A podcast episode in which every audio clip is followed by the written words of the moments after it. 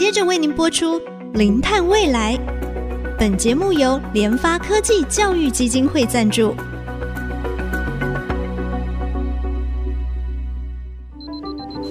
前瞻能源新方向，以科学与科技迈向近零碳排，智慧永续，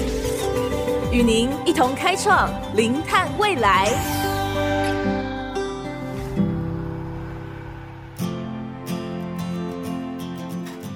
各位听众朋友，大家好，这里是 IC 之音竹科广播 FM 九七点五，欢迎收听《零碳未来》节目第十五集的播出。我是主持人贾欣欣，今天呢，要从另外一个角度来跟大家谈谈高性能的这个锌离子电池啊，怎么说呢？啊，因为我们知道再生能源其实是全球能源发展的趋势，但是呢，像太阳能、风能啊，它会受到自然的因素，它不能稳定二十四小时稳定的一个发电，所以势必需要把它所发的这个呃电。把它储存下来，因此这个储能技术的发展变成是发展再生能源非常关键的一环。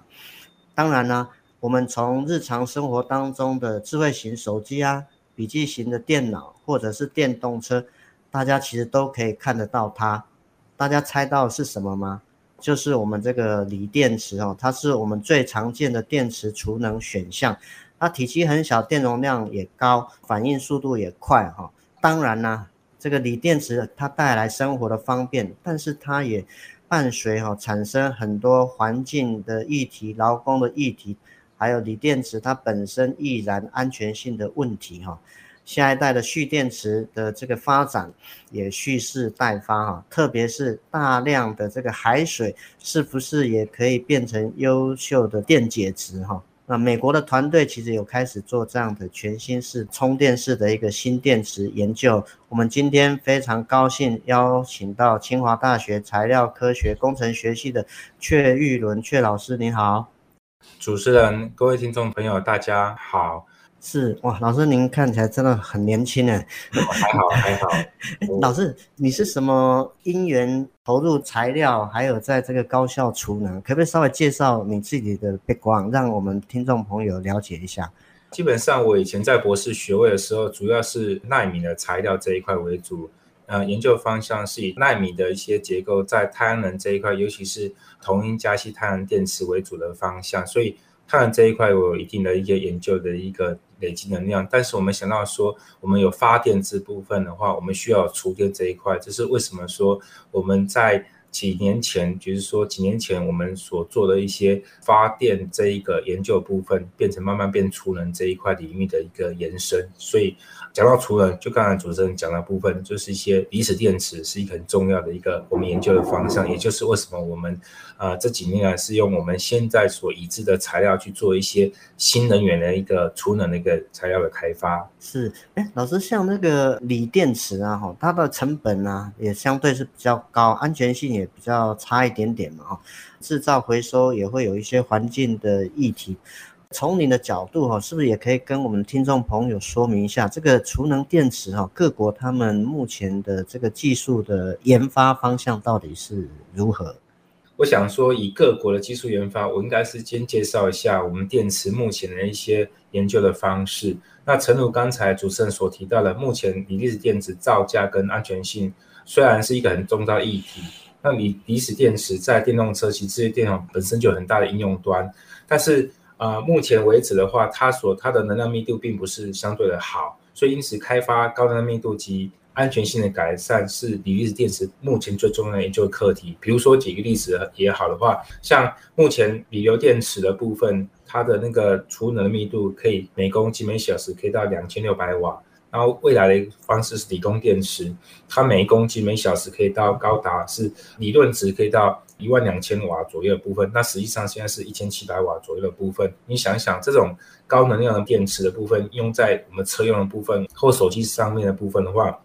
你可以在五天至少不用充电。然后你现在目前电动车，比如说它的呃续航能力，比如说可能是一次充电可能六百公里。可以到一千公里以上，你根本不用担心所谓的电池就没电的那种感觉。但是问题是，这些所有的高性能的电池虽然比现在的锂电池更好，可是它的一个重点是，它比现在锂电池更危险，因为它是用锂金属的方式在负极那边来做它的一些电池应用端，所以这目前是需要去改善的部分。那各国其实争相去研发，让这些更危险的东西更安全化的部分，所以这个部分是目前的一个方向。比如说。像三星这个部分，他们是希望能够做锂空气电池，因为锂空气电池的部分的话，他们目前可以得到每公斤每小时蓄电量到两一个五百二十瓦，所以这个部分的话，其实是也可以希望能够呃在二零三零可以做商业化这一个部分。但他们现在是要克服做大量化制程之外，它锂负极造成的安全性的问题需要去克服。然后除此之外，地壳中的锂元素部分的资源也是需要去改善那个部分。所以因此，各国除了锂电池之外，还要做其他的那个电池，比如说钠电池的一个开发，或者其他离子电池，比如说锌离子电池或者镁离子电池这个方面的一个呃研究。最重要是，因为以钠电池而言的话，它是一个相对于潜在去替换锂电池的一个最好的人选，因为钠金属相对于锂电池是相对稳定。那目前全球已经有二十多家的一个公司致力于锂电池的研发，比如说英国的那个 Fluidda 的公司，他们本身的目前所得到的一个呃能量密度可以得到每公斤每每小时一百四十瓦，实现了一千瓦的一个充放电次数。那在美国啊，或者日本啊。啊，还有比如说美国的一些呃，Norton Energy 的公司，日本的一个本田化学，还有丰田、松下、三菱化学等等的部分，还有中国的一些中科海纳这些公司，通常对钠离子对非常多的研究工作的部分。那除了钠离子之外，像镁离子啊，像锌离子的部分呢，像比如说欧洲最多国家，比如说 eMagic 的部分，他们在这个部分也蛮多的一些真相的一些研究，希望能够透过这些多元的一些研发跟制作，能够找出一个呃替代锂电池的一个更安全的一个呃研究这样子。是，所以基本上各国其实朝着电储能电池发展，其实大概是两个嘛，一个是高能量密度，但是要有安全性。对对，好。哎，那老师，那我最近有看到，就是说海水啊，海水它也可以当成这个有效的这个电池的电解液吗？的确，海水是一个，因为它有大量的盐类的部分，其实可以有机会成为优秀的电解质的部分。而目前研究海水与呃这个电池里面的一个应用端，主要是在氢离子电池这一块的研究比较多人在做，因为。啊，锌离子电子电极主要是水系的电解液的部分，作为这一个部分的一个呃研究部分，因为锌离子不主要是由锌金属当成负极，那氯化银跟氯化亚铜等等这些所有的金属铝合物当正极的部分，我们一般用用。海水可以当成电解质，可以获得更高的实用性跟更低的成本。比如说，去年在二零二一的时候，在《自然通讯》就是所谓的非常高的一个顶级期刊，由美国佛罗里达大学杨洋教授团队，他就是利用海水去取代实验室常用的去离子水，配置电解质，用于氢子电池。它再配合一些三维的一些锌跟锰的制状的一些负极材料，可以减少一些。额外的，像比如说新的一个资金的产生，可以得到一个数千次稳定的充放电的一些应用端，啊，这也是一个新的一个水系电池及其他电池体系而开发高性能的金属的一个负极，提供一个很好的一个参考。但是一个问题是，虽然海水水量丰富，也容易取得，成本较低，但是不同的区域的海水浓度、其他成分差异很大，需要去控制海水的一个成分的部分。因此会有一些成本的一个增加。再是海水里面有一些 pH 值，就是呢它的酸碱值不一样。除此之外，虽然我们用海水去当优秀电解质，可是一些本身离子氢离子电子里面的一些问题，比如说自中的发生，还有一些不可逆的一些负反应的方式，也是一个需要克服的一个问题。所以我想，如果用海水当成电解质的部分的话，还是需要一段路要去了解。哎，所以老师，您刚刚也另外也有提到说，这个锌离子电池嘛，好像是目前被认为是比较大规模的储能啊。那它的优点跟缺点，老师可不可以再稍微仔细跟我们听众朋友分享一下？好啊，锌离子，因为我刚才提到说它是个有高的安全性跟低成本的一个独特的优点，它它有一些优势，比比如说它因为电解液是水系的部分，它制造成本相对要低，再是它的锌的这一个造价。跟它成本相对于其他的一些电池也相对比较低，再是含量在全世界的含量相对比较多。除此之外，它是一个绿色、绿能环保的一个材料，所以它这个水系电池的电呢，水系的那个电解质，它是因为有水温在里面，所以它是非挥发性，所以它有相对的无毒性跟不可燃性，相对其他的一个呃，它的一些电池有稳非常好的一个稳定性。那它用水基的电解质，好处是它的导电率比较快，相对于非水基的一些电解质的一些电池，它具有相对快速充放电的一个优势。然后比如说我们一些锌锂电池，你不小心把它戳破或者剪断，它还是可以使用它，然后也不会造成一些像其他一些像锂离电池这样的一些爆炸性的一些后果。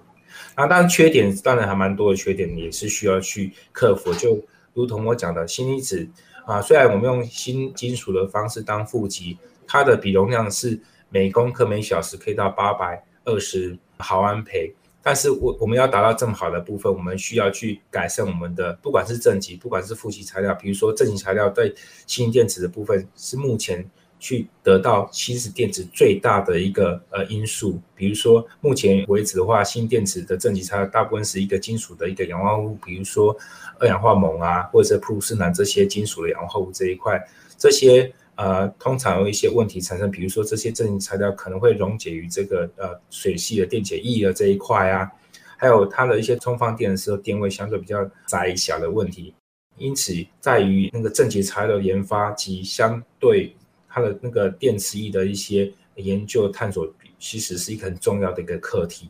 啊，除了正极之外材料的研发之外，它的负极的一些问题，比如说，因为我们用锌金属当成一个负极，那锌金属在这个呃锌电子充放电次数的长体之下，会产生一些支装物，这些支装物会使得我的金属里面产生钝化，会产生一些致腐蚀现象，这个也是需要去改善的部分。是是，所以它我想它最大的优点应该是第一个，当然成本。相对比较低哈，而且它是一个绿能的一个啊材料。那当然它的缺点，像老师刚刚讲，就是说它在过程当中，它可能也会产生一些反应，也会造成它有一些肢解状况出现。好，我们节目哈先进行到这边，我们休息一下，稍后再回到我们零碳未来。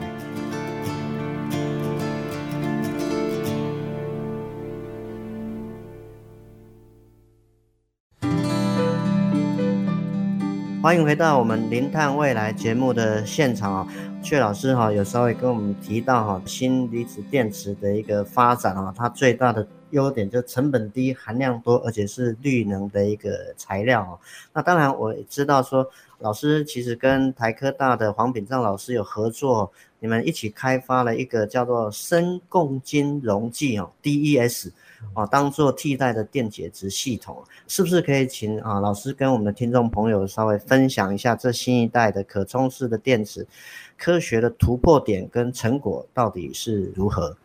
如同刚才我讲的部分的话，因为以锌离子的电池的部分本身有一些问题存在，所以锂离子电池其实是目前很重要的研究的方向，但是锌离电池。目前在水系的锌电池已经被广泛研究，获得不错的成绩，但是有一些问题，比如说刚才讲的所谓的锌资晶的产生，还有不可逆的副反应严重。那再来是正极材料溶于所谓的电解质里面，因此有很多种方式，比如说用有机的一些水溶液来改善这个问题的部分，但是这些有机的一些电解液，还有相对而言。呃，其他的水溶液的部分的电解质有有毒及易燃的方式，再来是最后的一些电池特性，其实相对比是不是那么好，所以因此我们的团队跟台湾科技大学黄炳章教授合作，一起共同开发共晶溶液的一个深共晶溶剂的，我们英文叫做 Deep Solvent 的方式，取代现阶段的锌离子电池的一些电解质的系统，因为它们的成本相对低，稳定性高，再来是可被生物降解及不易燃。再来是这个深共晶的电解液，相对于水系的电解液的部分，可以抑制我的新的负极的支装晶产生，也不会有所谓的呃水分解产生的问题的发生。因此，在寿命的电池的寿命呢，安全性的部分呢，会比较有改善。除此之外，有比较大的一些放电的电压，我们放电电压比一般的水系还要大一些。那什么叫做深共晶的溶液？基本上就是一定的一个化学比例的方式，把氢键供体跟氢键受体，比如说多元醇啊，和一些胺类、盐胺类的部分组合在一起，去控制它的成分比例。那我们这个研究是以所谓的乙二醇跟氯二胆碱混合做比例的方式，与氯化锌的方式做导电的盐类的方式，来实现了一个高容量的一个新的一个呃离子电池。它的每一公克每一小时可以高达三百一毫安培的方式的部分，那部分呢，它的一些效率可以到九十八 percent 的部分，大概是是我们目前的一个呃研究的一个呃的一个结果。总体而言，这个工作代表我们利用砷共晶。呃，溶剂电解质用于锌离子的一个新的发现，是是，深共晶的溶剂其实它可以替代这个电解质的系统，它有一些优点哦，就跟老师提到成本低、稳定性高、可生物分解不易燃。啊，那老师，我想就最后一个就是说，啊，您从事这种啊储能电池的这个创新的一个技术，那当然我也知道哈，像美国有一个 Phone Energy 哦，其实他们也是一个呃创新铁空气电池的技术哈，它的成本听说好像也非常低哈，那当然它也有可能成为全球最便宜的一个电池呢，所以我想就是说，其实面对全球在储能电池的研究跟开发哈，台湾。如何兼顾这个技术的创新跟产业合作，可以打造这个符合市场未来需求跟价格竞争力的产品？不知道老师您的看法是？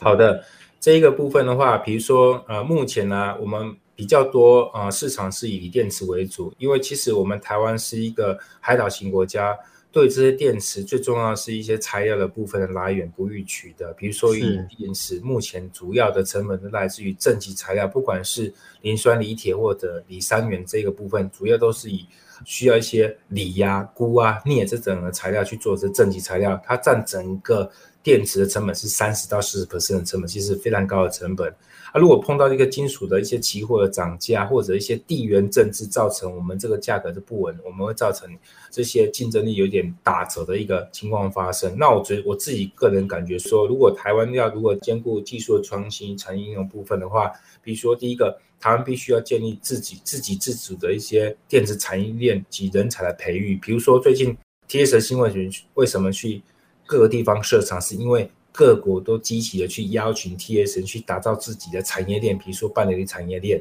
然后以便受制于人。然后美国战略部去年推出一个锂电池国家蓝图，其实大部分的内容就是，比如说第一个，确保原物料及晶圆材料取得，并为商业及国防应用去开发新的关键的一个矿物来取代现在目前的一些电池的材料。第二部分是，呃，要满足国内的电池制造需求及啊美国材料加工的一个发展基地的发展。第三个是刺激美国电池啊、电极啊，还有一些它的制造行业的一个呃发想。第四就是能够实现美国废弃物再利用及相关的关键材料的回收，并在美国建立完整的竞争价值链。